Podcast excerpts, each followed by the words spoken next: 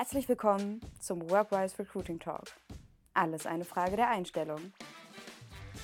Echtes Recruiting-Wissen, echte Erfahrungen, echte Erfolgsrezepte aus der Personalabteilung direkt in dein Ohr. Ähm, herzlich willkommen beim Workwise Recruiting Talk. Heute mit dabei ist ähm, Katrin Erasmus, beziehungsweise auch, wie ich gerade erfahren habe, gerne Katha genannt. Du warst äh, lange als Recruiterin aktiv unterwegs, ähm, hast dich jetzt selbstständig gemacht als LinkedIn-Coach. Erzähl doch mal ein bisschen äh, was von dir. Wie war so deine Reise im Recruiting und wie bist du dort gelandet, ähm, dich jetzt selbstständig zu machen? Ja, also das, ich hab, bin seit 2014 im Recruiting- und HR-Bereich und bin da tatsächlich auch als Quereinsteiger eingestiegen.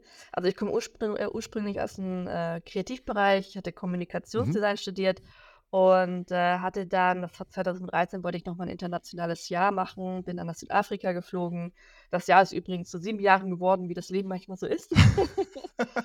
und cool. ja, da bin ich halt in äh, Recruiting reingerutscht, weil ich selber eine Agentur angeschrieben hatte und die haben jemanden gesucht, der deutschsprachig ist und mhm. Recruiting machen könnte. Und in der Laufbahn bin ich auch geblieben, weil mir das super gut gefallen hat. Ähm, was mir aber nicht so gut gefallen hatte, war, dass oftmals wirklich Leute in Stellen reingeschnipst werden, Hauptsache Kommission verdienen. Das war so überhaupt nicht meins, ein bisschen der wilde Westen, ähm, weil ich ein sehr empathischer Mensch bin. Deswegen für mich ist auch so ein wirklich Motto Recruiting mit Herz. Und äh, bin dann 2020 wieder zurück nach Deutschland in die Startup-Szene reingekommen. Und ähm, durch den kreativen Background, ich habe schon immer gerne Content Creation gemacht. Also äh, ich konnte HR und Mental Health Themen halt super vereinen mit Content Creation mhm. auf LinkedIn. LinkedIn hat das dann auch bemerkt und äh, mich dann im Dezember angesprochen und ähm, mich zur LinkedIn Top Voice gekürt, wo ich super, super stolz drauf war. Und dann habe ich mir gesagt, so, hey, warum mache ich das nicht als Selbstständigkeit? Also wirklich anderen zu helfen, ähm, ja, also sichtbar zu werden auf LinkedIn und habe mir dann gesagt, äh, HR-Recruiting ist mein Steckenpferd, warum nicht dort? Ähm, ich kann niemandem was von der Manuf Manufaktur oder dergleichen erzählen, was du da für Content machen sollst, aber in Recruiting in HR weiß ich das und äh, habe mich dann selbstständig gemacht als LinkedIn-Trainerin für ähm, spezifisch HR und Recruiter, Corporate Influencer Training für Unternehmen mache ich und äh, jetzt neu dazu kommt tatsächlich auch ab nächster Woche Employer Branding und auch Mental Health am Arbeitsplatz. Und bist du zufrieden mit der Entscheidung?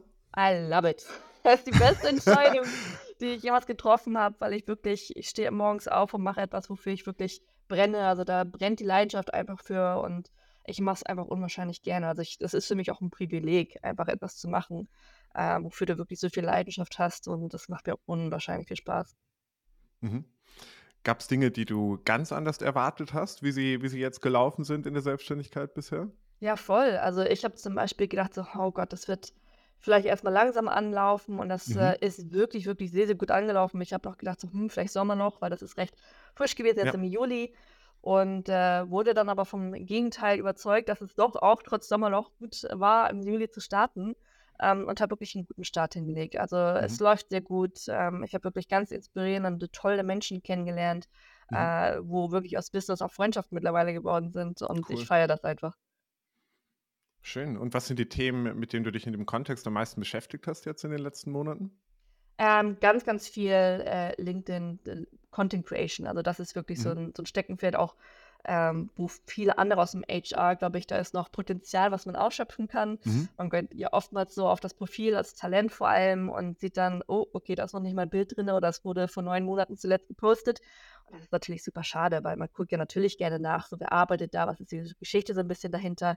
Das ist halt, als wenn du zu einer Arztpraxis gehst und äh, da ist eine getönte Plexischeibe vor der Sprechstundenhilfe und das ist halt so überhaupt nicht nahbar. Und äh, das kann man halt besser machen. Und da helfe ich jetzt nach, dass wir das besser hinkriegen in der HR- und Recruiting-Industrie.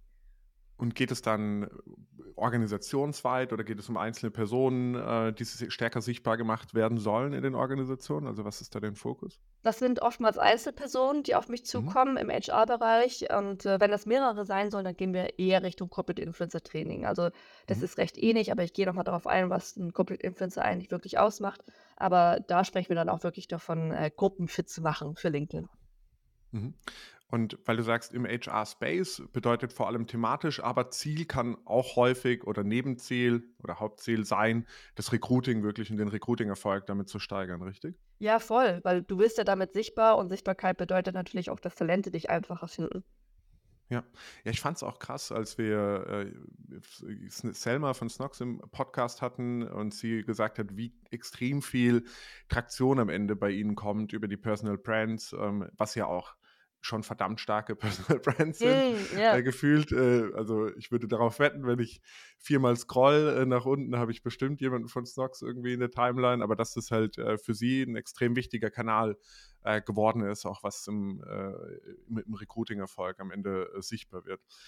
Total. Ist das, ist das möglich, das aufzubauen und würdest du sagen, das Investment rentiert sich auch, weil es ist ja schon auch, ich meine, gerade wenn man jetzt auf Snox schaut, es ist ein Investment, was erstmal anlaufen muss, was Zeit dauert, konsequent durchgeführt werden muss, bis sich da nachhaltigen Erfolg einstellt, oder? Ja, also das braucht natürlich Zeit. Ähm, das geht nicht einfach über eine Woche. Und ja. äh, intrinsische Motivation ist halt super wichtig. Also das ist etwas, was ich immer ganz stark ans Herz lege, ist wirklich äh, Leute reinzuholen, die intrinsisch motiviert sind, weil Content mhm. Creation kann auch sehr, sehr herausfordernd sein. Es wird auch mal nicht funktionieren, es wird auch mal mhm. wirklich frustrierend werden.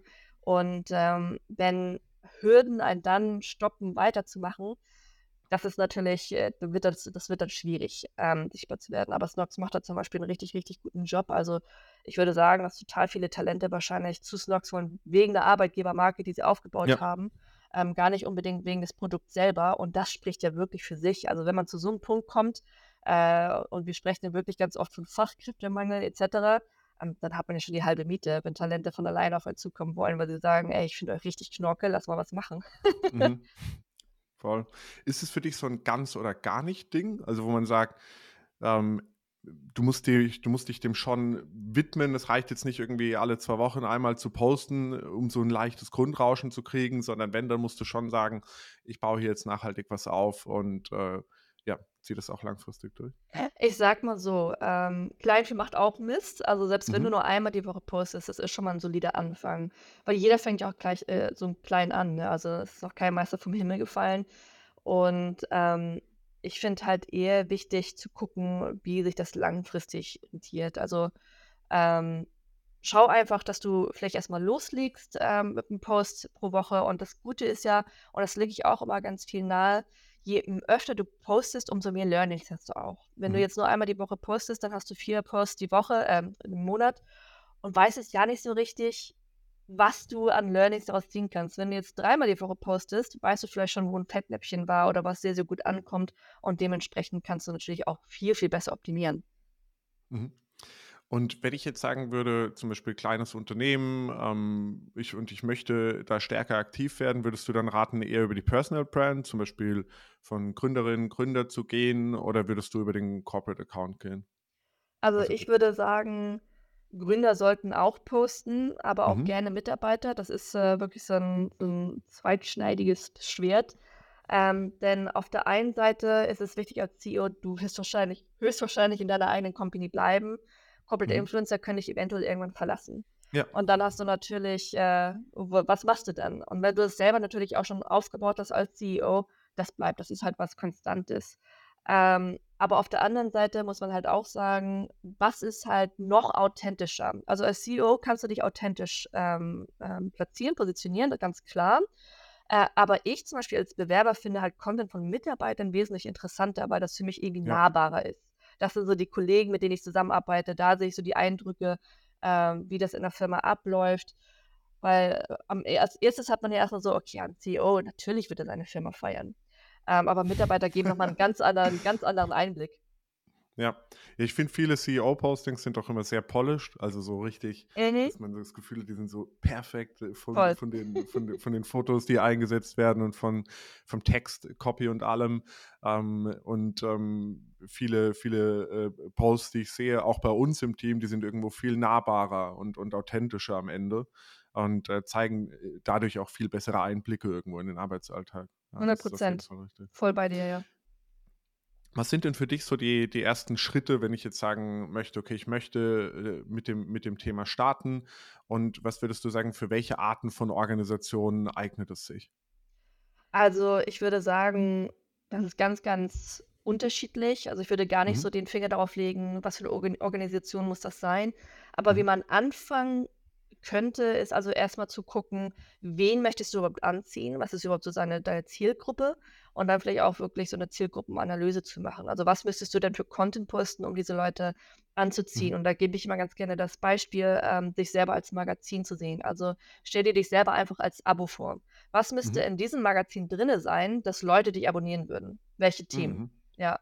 Und das hilft schon mal immer so ein bisschen weiter, dass du so eine Content-Struktur mit Themen aufbauen kannst, zu sagen, okay, ähm, wenn ich jetzt zum Beispiel Software Engineers, also wirklich so im, im Tech-Bereich vielleicht, das fand ich ganz, ganz cool. Da hatte eine mir einen Post gezeigt über eine LAN-Party, die in der, im Unternehmen stattgefunden hat mit Kollegen etc. Cool. Und das hat total gezogen. Also ähm, man muss halt gucken, okay, was sind Themen, die diese Leute in meinem Magazin lesen würden? Und so kannst du dir Mhm. Themen dann auch ganz gut raussuchen. Krass. Ich glaube wirklich, allein der Tipp in der Zeit, in der ich äh, das Ganze auch intensiver gemacht habe, hätte mir enorm geholfen, Yay. ähm, um auf Themen zu kommen, weil so ist es total plastisch. Äh, man, also allein in, in den wenigen Sekunden kam ich gerade auf viel mehr Ideen und vorher habe ich viel eindimensionaler darüber nachgedacht. So was, über was weiß ich genug, dass ich mich irgendwie auch, aber ich glaube, es ist auch ein persönliches Thema, traue, darüber zu schreiben Ja. und, und da irgendwo Expertise zu zeigen. Aber aus diesem Magazincharakter heraus äh, ja, kommen, kommen viel mehr Ideen, die auch vielleicht unterhaltsamer sein können und nicht immer nur äh, informativ, äh, äh, informativ sein müssen. Extrem You're spannend. welcome. Danke dir, ja. Und ähm, das heißt, das Recruiting-Thema ist für dich jetzt, also das aktive Rekrutieren, äh, so wie du es so wie du es früher gemacht hast, jetzt aktuell weniger stark. Äh, Du meinst Thema, mit dem du in Sourcing? Kontakt bist. Nee, ja, ich meine grundsätzlich Recruiting, weil jetzt warst du ja bei Perspective äh, im operativen Recruiting irgendwo, was vorher in den beiden äh, Organisationen aktiv im Recruiting-Markt. Ähm, und das tritt ja jetzt mehr in den Hintergrund, oder? Mhm. Das ist, ja. Ja, also äh, ich glaube, im Recruiting kannst du nie genug Strategien und Zweige bilden. Mhm. ähm, also ich würde wirklich behaupten und korrigiere mich, wenn ich falsch liege. meine, Wir werden sehen in den nächsten zwei Jahren, aber ich glaube, ohne Corporate Influencer wird es nicht mehr gehen, ähm, Mhm. dass du wirklich Talente anziehst. Ähm, das, das platziert sich immer mehr und man muss natürlich auch aufpassen, dass sowas wie Authentizität halt nicht inflationär wird und nicht nur zum Buzzword wird.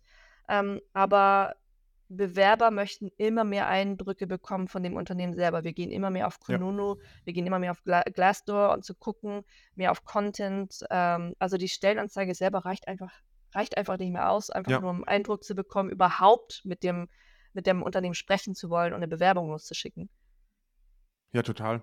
Man, ich, ich weiß zwar nie, woher diese Statistiken kommen, die 60, 70 Prozent der Jobsucher starten über Google und eine Candidate Journey hat sieben Kontaktpunkte, weil ich finde es echt schwer, das so zu sagen und zu messen, aber die stehen irgendwie immer wieder in, in Blogs. Und da sieht, bei diesen sieben Kontaktpunkten kann man sich das ja auch gut vorstellen, einfach. Also, und auch, finde ich, ein Stück weit, klar, man sollte jetzt nicht von sich selbst irgendwie auf, auf, den, auf, auf die Candidate Persona schließen, aber die Recherche, die ich jetzt persönlich machen würde, ähm, bevor ich mich entscheiden würde für ein Unternehmen, da hätte ich äh, unzählige Kontaktpunkte wahrscheinlich, weil ich vorher Ja. mir ein, ein super Bild machen wollen würde von dieser Organisation. Und dann sagst du äh, jetzt quasi, okay, äh, dazu gehört einfach äh, auch äh, die, die Social, Social Media Accounts äh, des Teams und, und der Organisation am Ende dazu, richtig? Ja, total. Weil stell dir mal vor, also als Bewerber, oftmals ist ja wirklich auch ein Grund, dass du dich verbrannt hast bei einer Firma, Ja. dass du wechseln möchtest. Ähm, da ist ja irgendwas vielleicht, was so ein bisschen Zahnschmerzen gibt und du suchst halt die Blombe, die halt diesen Zahnschmerz füllt. Und wenn du halt, äh, wenn das jetzt zum Beispiel wäre, ähm, sowas wie Transparenz hat einfach viel gefehlt oder die Unternehmenskultur war schlecht, wo würdest du dich dann halt eher bewerben? Eine Stellenanzeige, die du einfach nur siehst, oder vielleicht, wo du Ja. siehst bei Mitarbeitern, wo sehr viel Wert auf Transparenz und Unternehmenskultur gelegt wird. Das ist ja erstmal schon so, ah, okay, der Zahnschmerz wird da gelöst in der Firma bei mir. Ja. Deswegen möchte ich ja gehen. Und äh, da, darüber denkt man gar nicht immer so nach, ähm, aber tatsächlich sind das ganz viele Blomben, die man eigentlich verteilt und äh, Bewerber picken sich das dann auch dementsprechend raus. Ja. Jetzt haben wir mit den, mit den Themen äh, Sichtbarkeit, quasi Content, den ich irgendwo kreiere, so ein Teil der Candidate Journey und wiederum die, ein Teil ist der Candidate Experience angesprochen. Ein Thema, zu dem du ja äh, regelmäßig äh, was schreibst auf LinkedIn. Vielleicht mal ganz grundsätzlich, falls man es allgemein sagen kann, ich finde es gar nicht so einfach, worauf kommt es denn am Ende bei einer guten Candidate Experience für dich an? Ich glaube, bei einer guten Candidate Experience kommt es darauf an, im Best-Case-Szenario, dass der Kandidat dich weiterempfehlen würde, trotz einer Absage. dann hast du es geschafft. Das, da würde ich so einen Mhm. Punkt hintersetzen. Äh, und da kann man viel falsch machen, da kann man viel richtig machen, aber da gehen wir bestimmt gleich auch nochmal drauf ein. Mhm.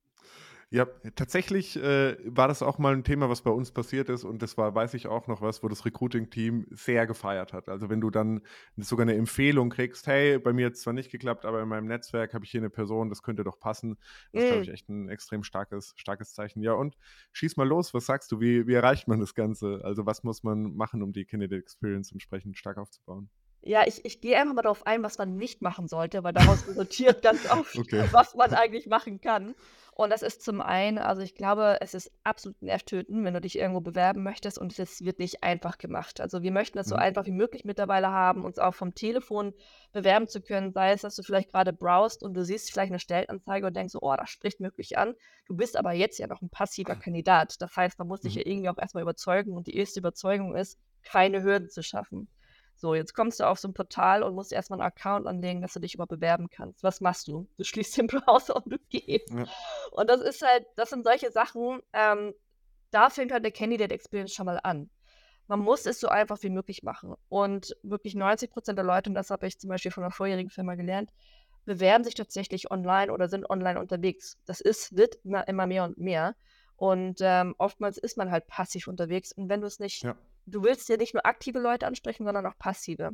Deswegen dieses Ganze mit dem Account anlegen und am besten lädst du deinen Lebenslauf nochmal hoch und musst es trotzdem nochmal manuell eingeben, ist der absolute Horror. Also ich weiß nicht, warum Firmen das machen, aber wenn sie das machen, dann haben sie anscheinend ein Luxusproblem und der Fachkräftemangel existiert einfach nicht. Ähm, aber das ist so eine Sache. Und eine andere Sache, äh, die jetzt für mich recht frisch irgendwie klar geworden ist, ist tatsächlich, ähm, wenn du ein Update für deine Bewerbung bekommst, ist es ganz oft, dass du einfach nur in diesem Betreff stehen hast, ähm, Rückmeldung zu deiner Bewerbung. So, als Bewerber, wenn du aktiv suchst, wirst du dich wahrscheinlich nicht nur auf eine Position bewerben und dann denkst du so, Mhm. was war denn nochmal die Position und Ja. was war denn irgendwie nochmal der Firmenname? Und da fängt zum Beispiel Candidate Experience auch an, das aus deinen deinen Recruiting-Prozess aufzubauen aus der Sicht eines Kandidaten. Und wenn man das halt nicht macht, dann geht schon ganz, ganz viel verloren. Und sei es, dass du zum Beispiel in den Betreff reingibst, deine Bewerbung zum Thema Jobtitel Unternehmen. Das macht so viel aus, obwohl das so ein kleiner Unterschied einfach nur ist. Ne? Ähm, Ja. das, das bewegt eine ganze Candidate Experience in diesem Moment, weil du halt nicht tausend Sachen irgendwie raussuchen musst und dann nochmal nachinformieren musst. Und das ist halt ganz wichtig, dass Unternehmen auch lernen, halt Re- Recruiting-Prozesse aufzubauen aus der Sicht eines Kandidaten. So, was braucht der Kandidat, äh, um sich überhaupt bewerben zu wollen? Mhm. Und eine andere Sache ist auch so dieses ewig lange nicht antworten. Äh, Mhm. also wirklich, du solltest maximal 48 Stunden brauchen, um auf eine Bewerbung zu reagieren. Ähm, du hast ja deinen Blick auf den Lebenslauf und du solltest wissen, ob das weitergehen kann oder nicht. Und auch für den, für den äh, Kandidaten ist es einfach viel schöner, das schneller zu wissen, als wirklich vier Wochen zu warten äh, und dann vielleicht eine Einladung zu bekommen. Ähm, da fühlt man sich schon so ein bisschen, als wenn man irgendwie wahrscheinlich von der Ersatzbank geholt wurde, weil kein anderer Ja. gepasst hat. Und das ist halt natürlich auch nicht so, nicht so spitze. Ähm, eine andere Sache ist, zu viele Leute im Interview zu haben in so einem Erstgespräch. Ich meine, wenn man auf einmal drei Leute da sitzen hat, obwohl man sich jetzt kennenlernen möchte, was macht das mit einem? Das finde ich halt total, ähm, das setzt irgendwie einen unter Druck. Man ist viel, viel nervöser. Ähm, Ja. und ich finde, das ist halt auch irgendwie, ich schaffe nicht wirklich so ein, eine Wärme in so einem Gespräch, Ja. ähm, sondern du bist halt extrem angespannt. Ähm, das ist halt für ein erstes Kennenlernen äh, also ein absoluter Rückschritt eigentlich, das zu machen. Und äh, ein Thema, was auch immer ganz, ganz spannend ist, ist wirklich diese, ähm, dass, es, dass Leute nicht transparent sind mit Gehältern. Du hast ganz oft so ähm, dieses, ja, äh, was ist denn, was ist denn eu, euer Budget? Und dann kommt sofort die Rückfrage, was ist denn deine Gehaltsvorstellung? So, das ist so Ja. dieses Katz-und-Maus-Spiel und da hat keiner Bock drauf. Das kann ich dir jetzt schon sagen. So dieses, ach, okay, warum sagen sie denn nicht jetzt einfach, was deren Gehalt und dann kriegt man so ein bisschen das Gefühl, ist das jetzt, weil die einen runterhandeln möchten? Warum haben sie Ja. Angst? Warum haben sie Angst, das nicht direkt in eine Stellenanzeige zu schreiben? Und äh, das macht auch eine Candidate Experience so ein bisschen säuerlich, ehrlich gesagt, wenn über die Gehälter einfach nicht offen gesprochen werden kann. Äh, also wenn, wenn jetzt im, in meinem Recruiting-Prozess, wenn jemand sagt so, hey, ähm, was habt ihr denn für ein Budget? Lege ich sofort los. Und ich habe das selten erlebt, dass Kandidaten dann nicht auch transparent reingehen, weil das ist so ein bisschen so eine Art Verletzlichkeit, die du dann auch zeigst. Und wenn du offen mit Verletzlichkeiten umgehst, was passiert meistens? Die andere Person öffnet auch eine Verletzlichkeit. Also es ist einfach ein Vertrauen, was man schafft. Ja, gerade den, den letzten Punkt sehe ich, sehe ich genauso äh, sehr stark. Wenn ich jetzt, wenn ich Erstgespräche habe, die, gerade wenn wir Active Sourcing machen, häufig nur 10, 15 Minuten gehen ähm, für, für unsere Stellen, dann ist, geht es mir eigentlich darum, beiden Parteien so viel Zeit wie möglich erstmal auch irgendwo zu sparen und genau durch diese Blocker zu gehen. Und das Paket kann halt am Ende ein Blocker sein. Und wenn man das nach vier Minuten feststellt, also wir schreiben es auch mit in die Stellen, aber manch, vielleicht hat man es nicht gelesen oder wie gesagt, wir haben jemanden proaktiv angesprochen. Wenn man es nach vier Minuten feststellt, ist doch okay, wenn man dann sagt, ja gut, dann passt es halt nicht auf ja. der Basis, bevor man dann Voll. irgendwie äh, beide Seiten, ja, fünf Stunden, wie du sagst, am besten noch mit drei Leuten investiert. Äh, und dann am Ende, ah, okay, das ausgehandelte ja. Paket passt jetzt nicht. Ja, super, hätten wir uns auch die Zeit sparen können. Und ähm, ja, das, das bringt dann natürlich äh, äh, äh beiden Seiten am Ende, am Ende gar nichts. Um, ähm, zu dem ersten Punkt, den du genannt hast, Einfachheit, da stelle ich mir immer die Frage, kann es auch zu einfach sein? Weil am Ende ist die Bewerbung ja immer noch eine krasse Entscheidung äh, für den Ort, an dem ich potenziell jahrelang äh, den Großteil meiner, meiner, meiner Lebenszeit yeah. oder den Großteil meiner Lebenszeit verbringe. Wenn ich da jetzt so ein Formular hätte, wo ich irgendwie nur den Lebenslauf reindroppe und dann abschicken kann, das wäre mir jetzt persönlich auch irgendwie zu wenig. Ich will mich auch differenzieren können. Das heißt, sagst du, gibt es da aus deiner Sicht so einen Sweet Spot oder sagst du, nee, so einfach wie möglich? Ich sag, da stehe ich auch tatsächlich 100% hinter, so einfach wie möglich. Okay. Vielleicht sogar ähm, das einbauen, dass man keinen Lebenslauf hochladen müsste, sondern vielleicht einen LinkedIn-Profil-Link reingeben könnte. Ach krass, okay. Oder halt solche Sachen. Ähm, weil man möchte es wirklich so einfach wie möglich haben, vor allen Dingen, wenn du halt passiv bist. Beim Aktiven ist das nochmal was anderes, aber jetzt mal ganz ehrlich, wenn du eine, eine, eine, Anzeige siehst oder eine Stellenanzeige, wie hoch ist die Wahrscheinlichkeit, dass du zufällig einen Lebenslauf auf deinem Handy hast? Ja. Also so eine ganz offene Frage. Und deswegen ist es halt, mach es so einfach wie möglich, dass auch passive, passive Kandidaten sagen, hey, okay, ich habe jetzt keinen Lebenslauf, aber ich kann mich trotzdem bewerben und möchte mit euch sprechen. Das heißt, dir würde es reichen, ein Formular, LinkedIn-Link, E-Mail, that's it. Voll. Okay. Weil ich habe das lieber, dass ich Kandidaten kennenlerne in einem kurzen Gespräch und das nach fünf Minuten mhm. feststelle, das klappt nicht, äh, als äh, an Talent zu verlieren. Mhm. Jetzt der, der, zweite Punkt, den du genannt hast, Recruiting-Prozess aufbauen aus Sicht des Kandidaten. Gibt es da für dich neben der E-Mail, die ich auch schon ein super Beispiel fand, noch andere Praxisbeispiele, wie man das Ganze umsetzen kann? Also ich würde immer raten, ähm, spiel das selber einmal durch, deinen eigenen Recruiting-Prozess und wo auch immer du das Gefühl hast, so, so da hast du dieses, oh, mhm. okay, ähm, sofort dort ansetzen, wo du das Gefühl ja. hast, ich habe da, ich komme da ganz kurz ins Stocken, als wenn ich einen kurzen Sprint machen müsste oder was auch immer. Da ist dann ein Punkt, wo du auf jeden Fall anlegen musst und ähm, schau halt auch wirklich zu schauen, ähm, sind das vielleicht zu viele Interviewprozesse? Ist das zu aufgeblasen? Ähm, brauchen wir wirklich original fünf Runden und dann noch eine Case Study und etc. etc., ähm, um eine Entscheidung zu treffen? Oder kann man das auch wirklich also bewerberfreundlicher aufbauen und knackiger und trotzdem zum gleichen Ergebnis kommen? Mhm. Der, der dritte Punkt mit der Rückmeldegeschwindigkeit, was glaubst du, woran, woran liegt es denn äh, meistens? Weil 48 Stunden, außer es ist eine Autoantwort, ist ja muss man echt sagen, äh, kommt jetzt, glaube ich, nicht so häufig vor, tatsächlich leider. Auch wenn man es denken könnte, wenn man durch die LinkedIn-Timeline geht. Aber ich glaube, die Realität äh, sieht auf jeden Fall anders aus. Ähm, was, was, glaubst du, woran liegt es und wie kann man äh, diese Ursachen, Ursachen beheben? Ich kann mir gut vorstellen, dass es oftmals daran liegt, dass man sich unsicher ist ob man mhm. den Kandidaten einladen soll oder nicht, oder halt die Kommunikationsstrecken viel zu lang sind. Es kann mhm. sein, dass du halt mit dem Hiring Manager den Ball hin und her werfen musst, ja. ähm, ob man jetzt diese Person spricht oder nicht. Und da finde ich das halt auch ganz wichtig, so einem Recruiter auch eine gewisse Ownership zu geben, ja. selber entscheiden zu können, äh, okay, wir sprechen aber jetzt den Kandidaten, äh, anstelle dass es durch ganz, ganz viele verschiedene Kanäle erstmal gehen muss, etc. Ähm, also ein Ownership ist ein Riesenthema in Recruiting und Zeit ist Geld und Zeit ist wirklich im Recruiting absolut on top, äh, was man braucht. Ähm, und da ist Schnelligkeit einfach also super, super wichtig. Ähm, und das muss man Recruitern auch geben, dass diese mhm. Geschwindigkeit auch einfach da sein kann, weil entweder ist das Unsicherheit oder einfach die ist nicht die Möglichkeit gegeben, dass du schneller antworten kannst. Und da muss man wirklich ansetzen. Mhm. Das heißt, du würdest sagen, äh, das Recruiting-Team muss entscheiden können eigentlich für das erste Gespräch, was wahrscheinlich auch bedeutet zwangsläufig, dass in den meisten Fällen oder bei den meisten Positionen das erste Gespräch auch durch das Recruiting-Team und vielleicht auch noch gar nicht durch den Fachbereich erfolgen sollte. Total. Um äh, sicherzustellen, dass der Fachbereich nicht oder Hiring Manager äh, zum Bottleneck wird. Ja, genau. Also lieber, dass äh, der Recruiter dann im Erstgespräch erstmal die Person kennenlernen und Entscheidungen treffen kann.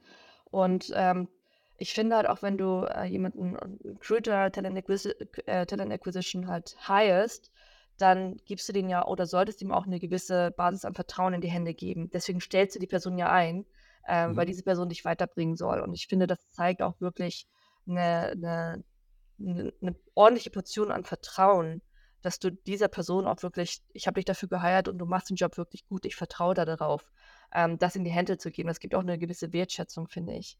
Äh, anstelle, dass man sagt, ich muss jetzt überall rüber gucken. Und das Ding ist halt, wenn du halt einen richtig guten Kickoff hast mit deinem Hiring Manager, alles besprochen hast, vielleicht nochmal eine Kandidatenkalibrierung gemacht hast mit äh, Profilen, wo man zusammen rübergeschaut hat, dann sollte das Schiff eigentlich von alleine segeln können. Ja. Ähm, und wenn es das nicht tut, ist es auch da wahrscheinlich wieder, äh, wo man eventuell etwas optimieren kann. Mhm, super.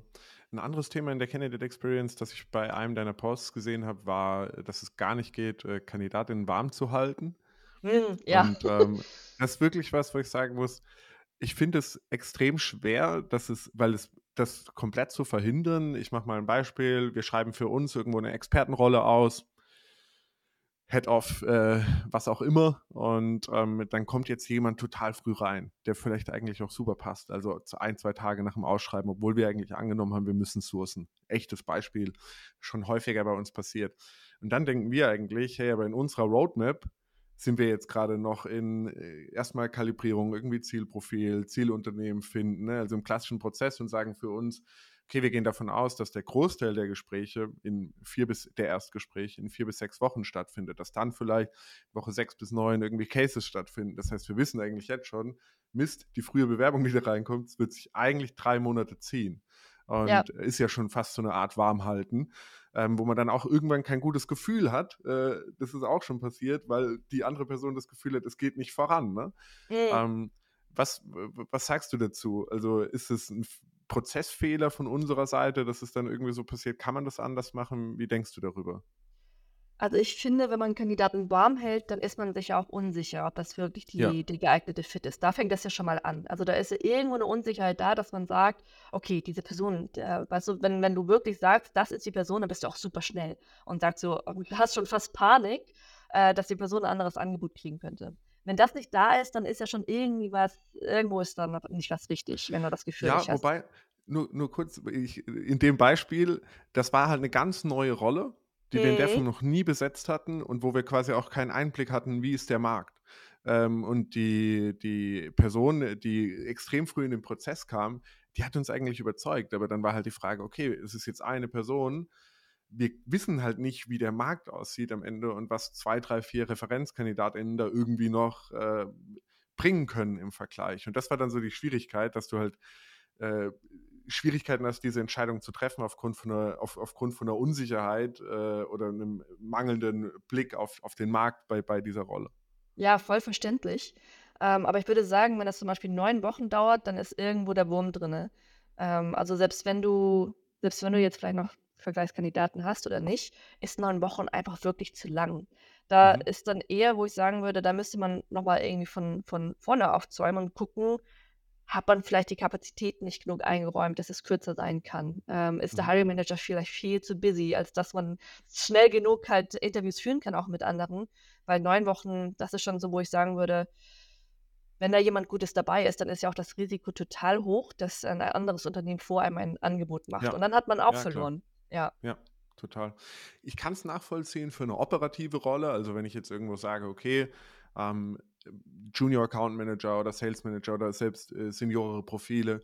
Aber bei solchen Managementrollen hab ich, haben wir auf jeden Fall in der Historie deutlich längeres äh, Time to Hire gehabt. Äh, also um ein x-faches länger, einfach weil es uns so wichtig war, irgendwo diese Vergleichbarkeit und auch irgendwo einen tieferen, umfangreicheren Prozess zu haben ähm, für beide Seiten. Aber da sagst du, müssen wir eigentlich, also du hast es ja eigentlich schon äh, implizit gesagt, wenn wir vier Wochen brauchen, äh, im Active Sourcing, warum können wir nicht mehr Kapazität irgendwie draufschieben und mhm. halt in einer Woche alles raushauen, was geht?